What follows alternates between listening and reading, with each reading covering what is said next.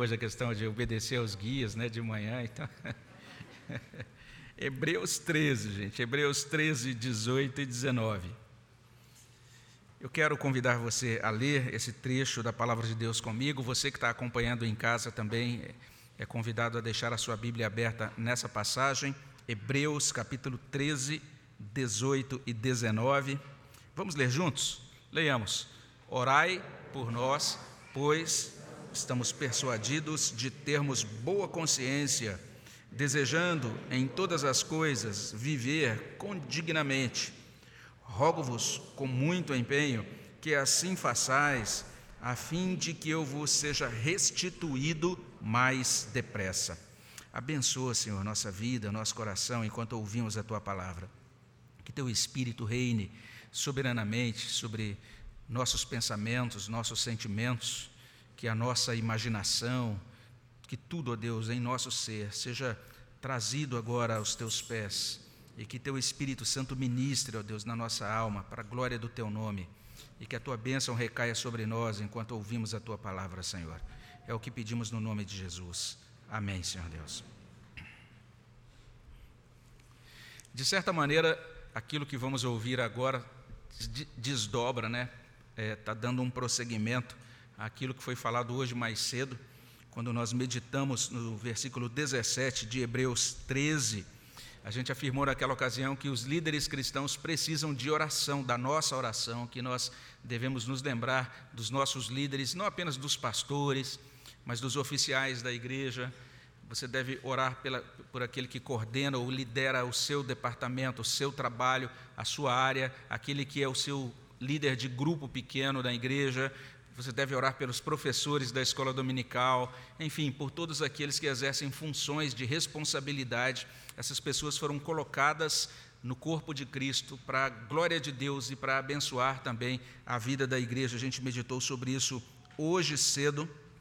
E agora, olhando para esses versículos 18 e 19, esses versículos também falam sobre oração. Então, essa temática da oração está se desdobrando. É, lá no verso 17, ela entra como uma aplicação daquilo que é dito, mas agora expressa claramente nos versos 18 e 19. E basicamente é como se esse autor da carta aos Hebreus, Hebreus estivesse dizendo algumas coisas para a gente. É como se ele dissesse: vejam o que Jesus Cristo fez. Jesus Cristo extinguiu a necessidade dos sacrifícios da antiga aliança, é o argumento dele nessa carta. E ele também está dizendo para a gente: não apenas olhem para aquilo que Cristo fez, mas vejam aquilo que Cristo está fazendo.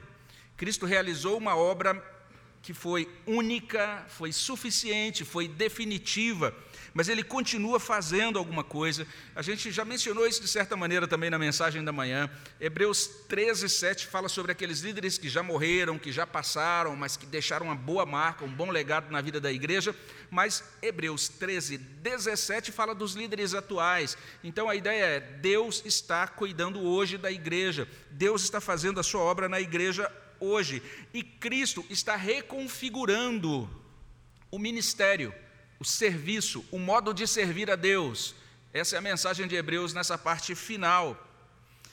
Cristo está mudando as maneiras como nós podemos e devemos andar com Deus e servir a Deus na nova aliança.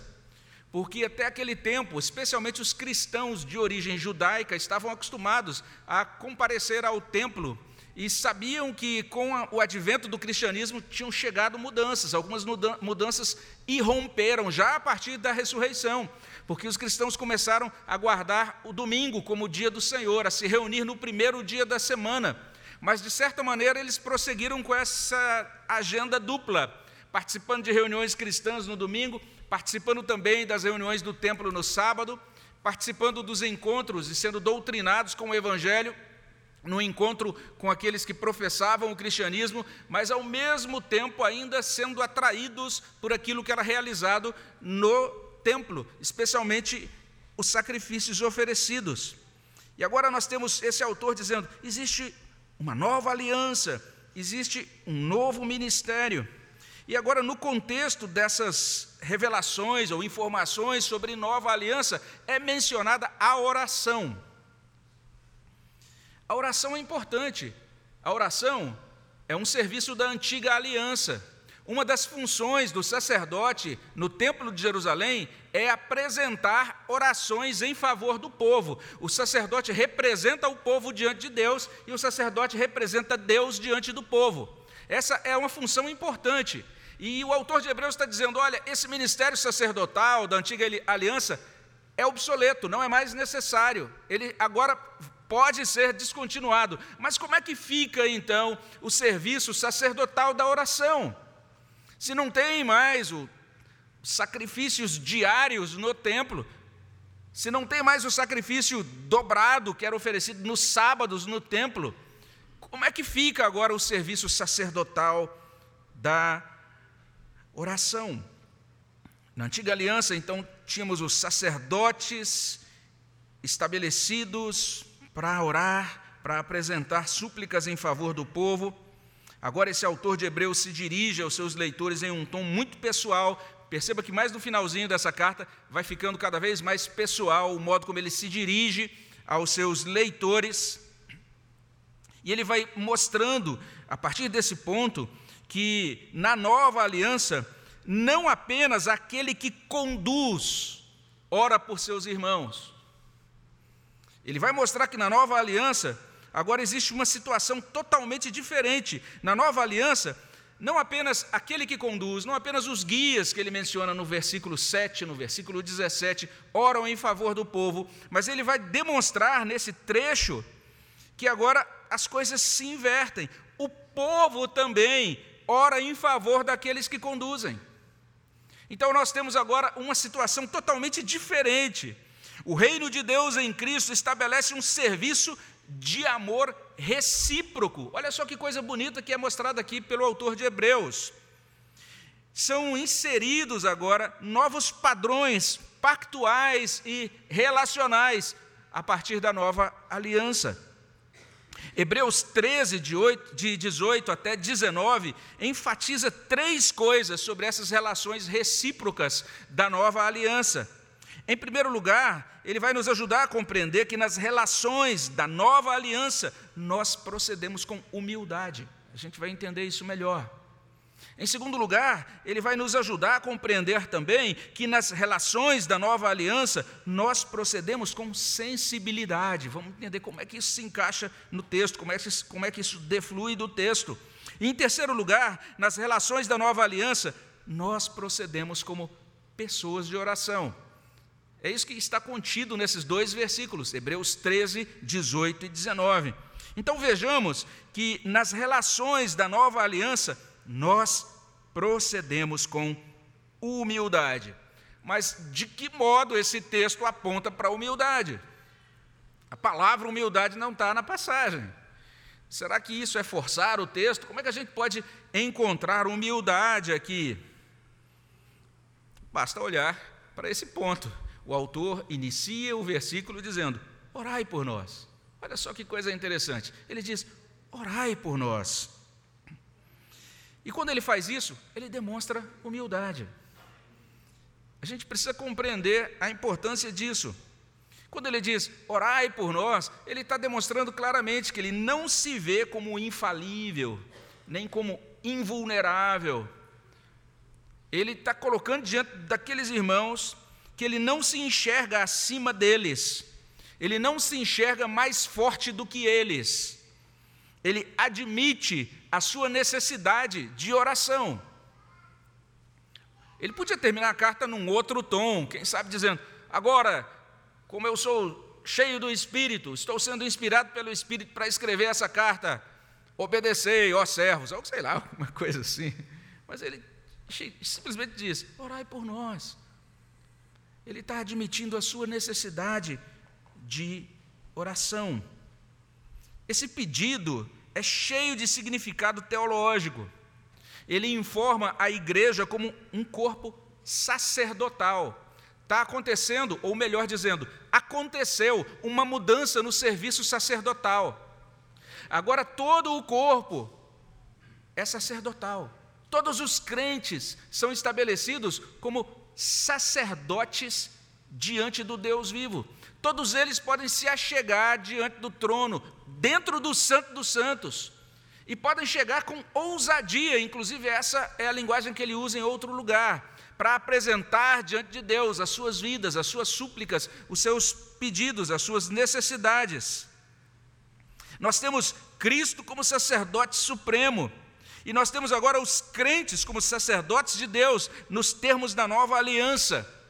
Nós lemos sobre isso em outra carta, a carta de Pedro, 1 Pedro capítulo 2, a partir do verso 9, traz, traz o seguinte, versos 9 e 10. 1 Pedro 2, 9 e 10. Vós, porém, sois raça eleita, sacerdócio real, nação santa, povo de propriedade exclusiva de Deus, a fim de proclamardes as virtudes daquele que vos chamou das trevas para a sua maravilhosa luz. Vós, sim, que antes não erais povo, agora sois povo. Não tinhas alcançado misericórdia, mas agora alcançaste misericórdia. Olha que palavra maravilhosa sobre o que é a igreja.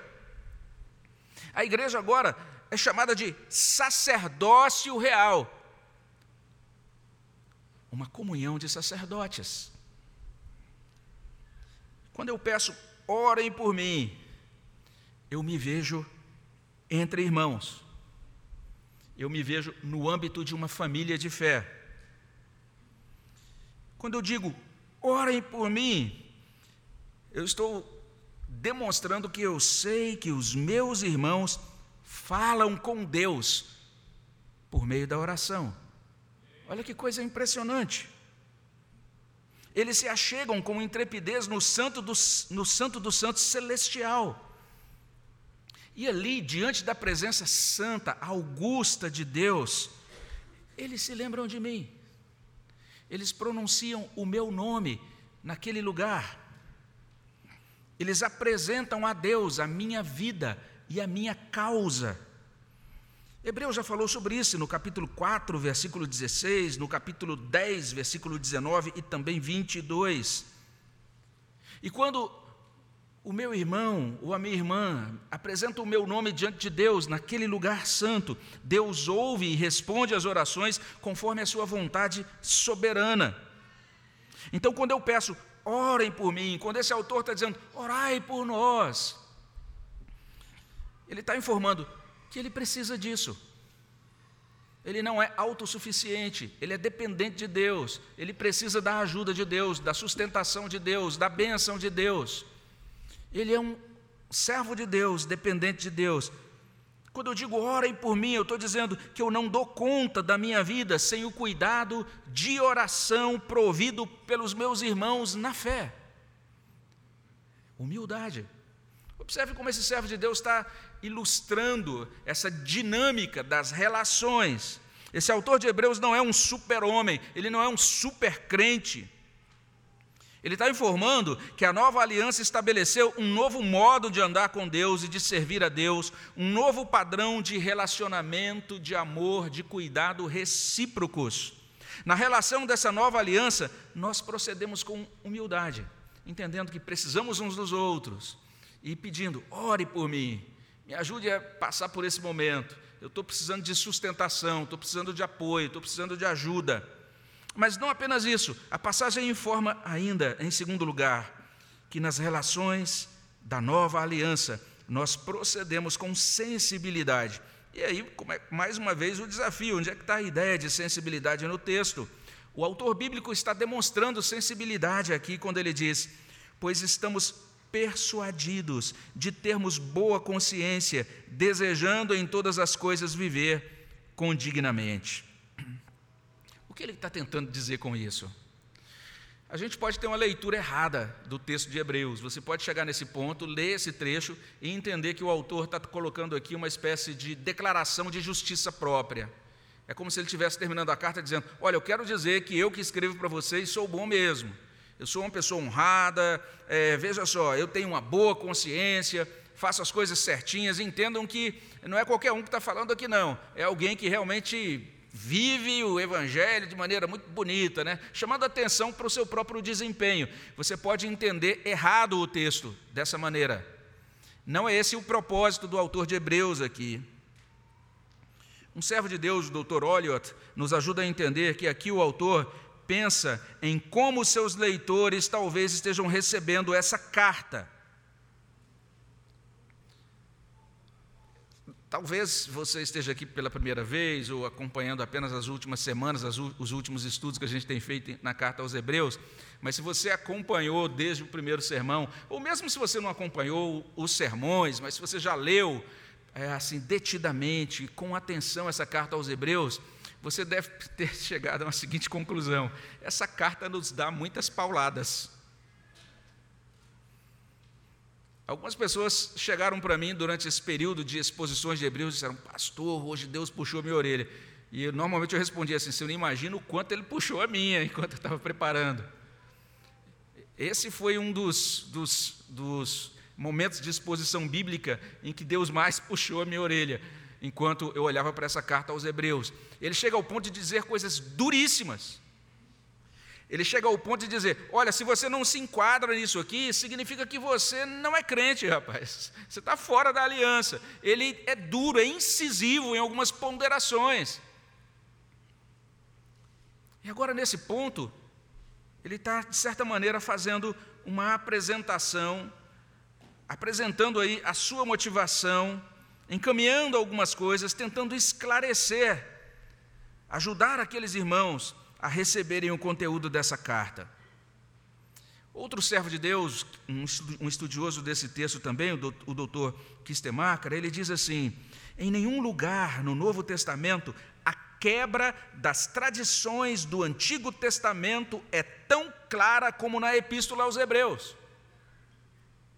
O autor de Hebreus está dizendo basicamente o seguinte: olha, você que é um cristão criado dentro do judaísmo, você que foi criado na sinagoga, participou da UPA da sinagoga, tem seus amiguinhos desde o CP da sinagoga.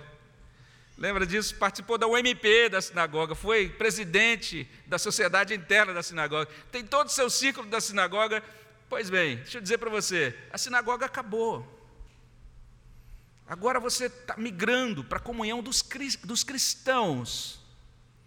Ou você que gostava, tinha toda uma tradição de no sábado ir lá no templo e participar daquelas cerimônias, fazer o responso das orações litúrgicas, participar daquele instante de apresentação dos louvores, da liturgia do templo de Israel. Pois bem, aquilo acabou. Cristo tornou aquilo obsoleto. Você agora vai se afastar disso, você vai participar das nossas reuniões dominicais aqui na igreja. Olha que desafios que chamado a quebra de tradições, algumas dessas tradições estabelecidas ao longo de toda uma vida. A quebra de algumas dessas tradições talvez implicaria, inclusive, em situações constrangedoras no âmbito familiar. Algumas pessoas ficariam mal, mal vistas.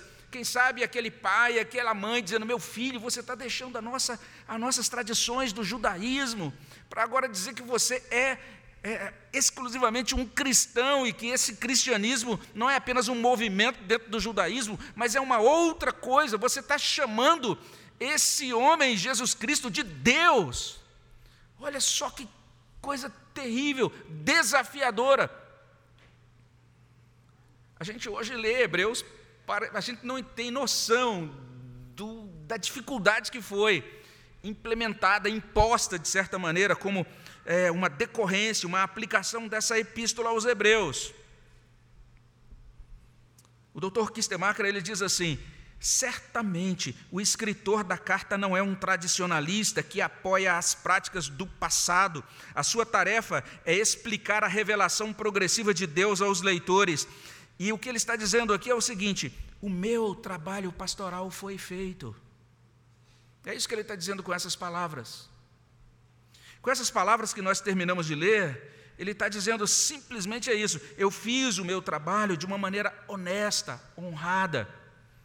Esse conteúdo que vocês têm em mãos, essa apresentação da doutrina sobre Cristo, ela provém de um coração sem dolo, de uma intenção norteada pelo Espírito Santo.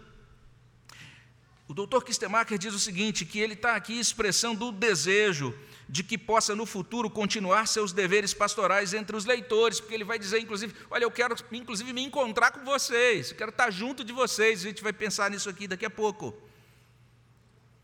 E de seu ponto de vista, o seu relacionamento com os leitores e a sua conduta estão acima de qualquer reprovação. O que ele está dizendo então com essas palavras que a gente encontra aqui. Ele diz: estamos persuadidos de termos boa consciência, desejando em todas as coisas viver condignamente. Ele está dizendo literalmente isso. Sabe aquele momento que eu exortei com palavras duras? Sabe aquele, aqueles momentos em que o que eu escrevi foi desconfortável, aquilo que eu ensinei foi desconfortável para vocês? Ele está dizendo: eu fiz isso para o bem de vocês. Eu procedi de boa consciência, disposto em todas as coisas a viver ou a proceder condignamente, é o que diz a nossa tradução, mas a gente poderia traduzir assim: ele está tentando fazer o que é honesto, é o que diz a revista e corrigida. Ele procedeu honestamente, ou como outras traduções trazem, ele está ele tá fazendo, ou ele fez aquilo que é correto, ou ele se comportou bem, como diz outra tradição. Ele caminhou com aqueles irmãos com integridade, para o agrado de Deus e para o bem daqueles irmãos. Agora, aí é que entra a pergunta: por que, que ele está dizendo isso? Veja só, nós não estamos diante de um autor de livro evangélico aqui. Nós temos o autor de uma carta, de uma epístola do Novo Testamento. Isso aqui é palavra de Deus, é palavra inspirada de Deus. E ele podia simplesmente terminar dizendo: Olha, considerem o que eu escrevi como mandamento do Senhor. Amém. Ao invés de proceder assim, ele tem toda uma sensibilidade com os seus leitores. Ele demonstra sensibilidade. Ele quer ganhar os leitores, aproximar-se dos leitores. Ele quer dizer para aqueles irmãos: irmãos, aquilo que eu falei foi por amor, foi para o bem de vocês, foi procedendo com honestidade, com integridade, caminhando com vocês na presença de Deus. Ele fala como um mensageiro de Deus, mas alguém muito sensível a Deus, muito sensível aos irmãos. Significa que esse líder aqui, que escreve a carta aos Hebreus, ele não se tem como alguém realmente que pode simplesmente é, mandar, ordenar as coisas de cima para baixo e dizer que as pessoas têm que engolir o que ele diz, simplesmente porque ele é a autoridade de Deus naquele contexto. Ele está tentando mostrar para aqueles irmãos: eu estou caminhando com vocês, para o bem de vocês, com inteireza de coração. Isso é assim porque a nova aliança estabeleceu um novo modo de andar com Deus, um novo modo de servir a Deus, um novo padrão de relacionamento recíproco e nas relações desta nova aliança, nós procedemos primeiro com humildade. Então, quando você pensa assim, será que se eu falar desse modo, isso vai ferir um irmão? Será que isso é correto? É correto pensar assim.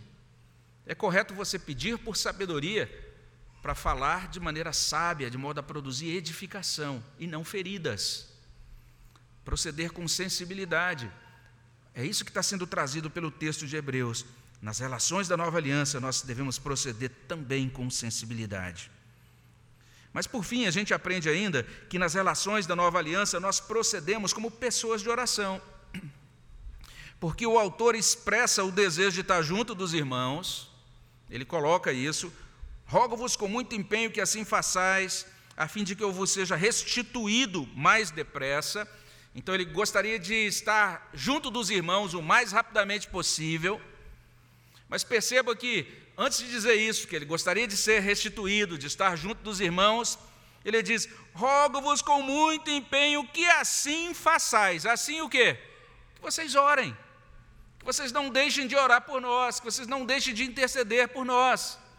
Não deixem de proceder assim, não deixem de orar para que, para que a gente possa se encontrar novamente. É isso que consta nesse versículo 19. Ele entende que o ajuntamento dele àqueles irmãos se dará como resposta às orações daqueles irmãos. Quem escreveu essa carta? Nós não sabemos.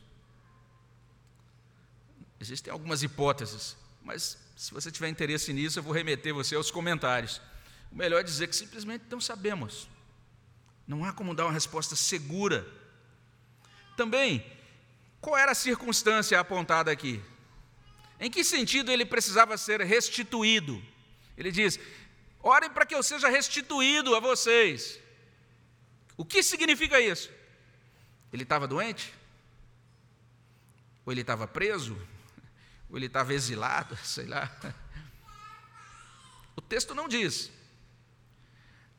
Parece que aqueles primeiros leitores, ali no primeiro século, sabiam. Era algo que certamente era do conhecimento deles. Mas não tem nenhuma nota de rodapé, nenhuma informação adicional. Só está dizendo isso, que ele desejava se reencontrar com eles, ser restituído à comunhão daqueles irmãos. Então, de fato, a gente não conhece a circunstância, em que sentido ele estava distanciado dos irmãos, né? Ah, não podia estar junto dos irmãos naquele momento. Mas o ponto destacado aqui é esta insistência: rogo-vos. E ele diz: rogo-vos com muito empenho. É como se ele dissesse literalmente: por favor. Por favor, o quê? Assim façais. Continuem orando, continuem intercedendo por mim. Por favor, orem por mim. E o bonito, e agora já é, mostrando um pouquinho do que vem à frente, é que se você olha para os versos 20 até 21, nos versos 20 a 21, esse homem, esse autor de Hebreus, ora em favor daquelas pessoas, em favor daqueles irmãos. Ele faz isso, ele ora em favor daqueles irmãos. A gente vai meditar, inclusive, nesta bênção, nessa oração, na próxima semana, se Deus permitir. Mas antes, ele pede que orem por ele. Ele queria estar com aqueles irmãos, em seguida, ele ora em favor dos irmãos, e não sei se você está percebendo aqui essa dinâmica. Que quadro belíssimo está diante de nós no final da carta aos Hebreus. As relações entre os irmãos, entre inclusive os pastores, os líderes, os liderados, de acordo com Hebreus, não são pautadas por um organograma frio, nem por um exercício de poder meramente institucional, vertical, as relações entre os crentes na nova aliança são pautadas por reciprocidade em amor. Uns conectados aos outros, uns aos outros conectados por meio de Cristo, uns aos outros auxiliando em oração. Jesus transbordando na vida de cada crente e isso culminando em uma prática cotidiana de intercessão, de oração mútua. Que bonito esse quadro!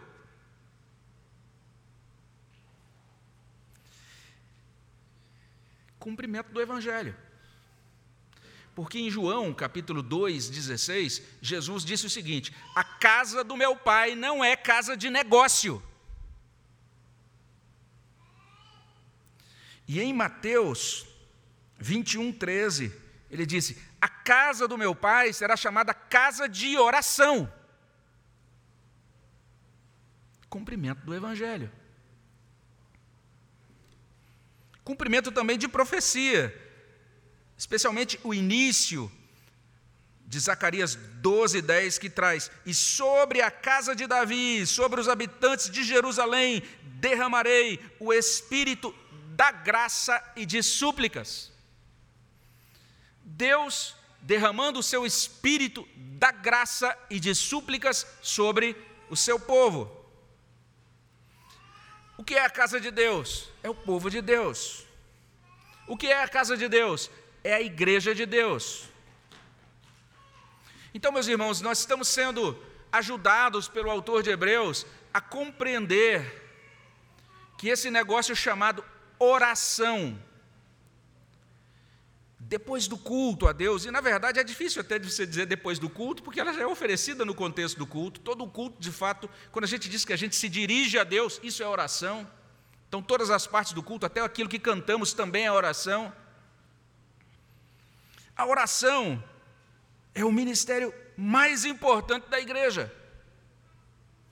A igreja é estabelecida nesse lugar, na rua Prudente de Moraes, 2664, em São José do Rio Preto, para ser casa de oração. Nós lemos sobre isso em 2 Crônica 7, a partir do verso 12 até 16. De noite apareceu o Senhor a Salomão e lhe disse: Ouvi a tua oração, escolhi para mim este lugar para a casa do sacrifício. Se eu cerrar os céus de modo que não haja chuva, ou se ordenar aos gafanhotos que consumam a terra, ou se enviar a peste entre o meu povo, se o meu povo que se chama pelo meu nome se humilhar e orar e me buscar e se converter dos seus maus caminhos, então eu ouvirei dos céus, perdoarei os seus pecados, sararei a sua terra, estarão abertos os meus olhos, atentos os meus ouvidos à oração que se fizer neste lugar.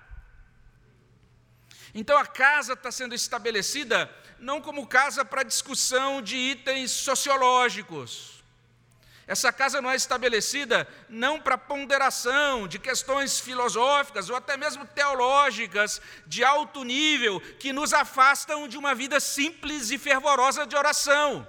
A casa é estabelecida como casa de oração. Essa é a grande ênfase.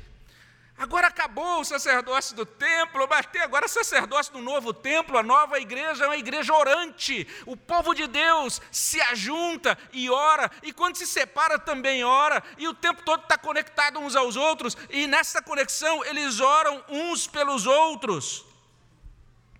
Hebreus está informando que a vida na nova aliança é vida de oração. Nas relações da nova aliança, nós procedemos como pessoas de oração. E daí a gente já pode caminhar afirmando algumas coisas. Nós aprendemos aqui isso, que nas relações da nova aliança nós procedemos primeiro com humildade, além disso com sensibilidade e por fim como pessoas de oração. Em tudo isso, Hebreus está dizendo uma coisa tão óbvia, mas ao mesmo tempo, apesar de óbvia, essa coisa é tão contestada, e às vezes não é contestada explicitamente, mas a gente de repente leva essa contestação dentro do nosso coração. Hebreus está simplesmente dizendo o seguinte: é impossível viver fé cristã sem igreja cristã. É o que ele está colocando para a gente. Isso porque a nova aliança contém demandas de reciprocidade. Você pode, pode fazer uma conferência disso, leia o seu Novo Testamento e marque todas as vezes em que aparece a expressão uns aos outros, os mandamentos de reciprocidade. Faça isso, faça esse teste. Você vai ficar assombrado pela quantidade de vezes em que aparece uns aos outros. É impossível viver o cristianismo sem a cláusula uns aos outros, sem o uns com os outros. É impossível. Além disso, Hebreus está nos ajudando a compreender que isso é assim porque esse negócio chamado, chamado igreja é mais do que um ajuntamento social. Esse negócio chamado igreja é uma instituição espiritual, é um corpo espiritual, constituído espiritualmente, esse corpo se articula espiritualmente, esse corpo atende a necessidades, a demandas espirituais. E esse corpo, para atender às necessidades espirituais, faz uso de recursos espirituais, porque ele está realizando uma obra espiritual. Esse é o ensino de Hebreus.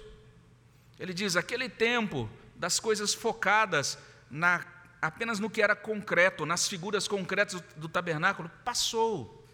Jesus já tinha falado sobre isso, ele disse: vai chegar o um momento em que os adoradores vão adorar ao Pai em espírito e em verdade, não mais focados na geografia ou na arquitetura de determinado templo.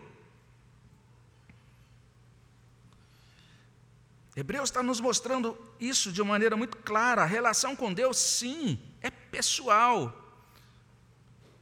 É por isso a oração, é uma relação de oração. Deus quer você como orante, como pessoa de oração. E que bonito a gente ouvir esse, nesse hino: em Jesus não há fracasso, em meu Jesus encontro paz. Essa mensagem musical tão linda sobre a oração. Mas entenda, a relação com Deus é pessoal, mas a relação com a igreja também é pessoal. Não dá para caminhar isolado dos demais. Você precisa ter relação com pessoas da fé, pessoas as, para as quais você possa dizer: ore por mim. E eu vou orar por você. E essas pessoas vão saber dos seus anseios, das suas necessidades. Você vai compartilhar com elas alguns detalhes da sua vida. Talvez você vai dizer simplesmente isso, ore por mim, essa pessoa ora, mas talvez você queira dizer, olha, ora por mim, porque rapaz, eu estou passando um problema em casa, ou minha filha está doente, ou então estou com uma dificuldade no trabalho. E você vai se conectar a outras pessoas da fé, porque o relacionamento com a igreja não é meramente institucional, é um relacionamento pessoal, é um relacionamento onde eu sei qual o nome dos meus irmãos, os meus irmãos sabem qual é o meu nome. Alguns, inclusive, diante do texto de Hebreus, dizem o seguinte: a gente precisa rever essa ideia de mega igrejas, de grandes corporações religiosas, onde você tem milhares de pessoas reunidas, mas ninguém conhece ninguém. A gente precisa viver reciprocidade. Olha que coisa impressionante. A gente precisa compartilhar as nossas necessidades. A gente precisa expor nossas fragilidades. A gente precisa caminhar na dependência de Deus, mas entendendo que Deus nos abençoa e provê graça para nós por meio dos nossos irmãos. Então é impossível viver a nova aliança sem orar por outras pessoas e sem receber oração de outras pessoas. Porque a igreja não desperta para isso. Muitos crentes despendem recursos consideráveis todo ano com terapias da mente para a mente e para o corpo. E eles poderiam ser curados mediante a prática da reciprocidade na oração. Orais uns pelos outros para que sejais curados. Olha só que coisa bonita lá no final de Tiago. Mas a gente simplesmente se afasta disso.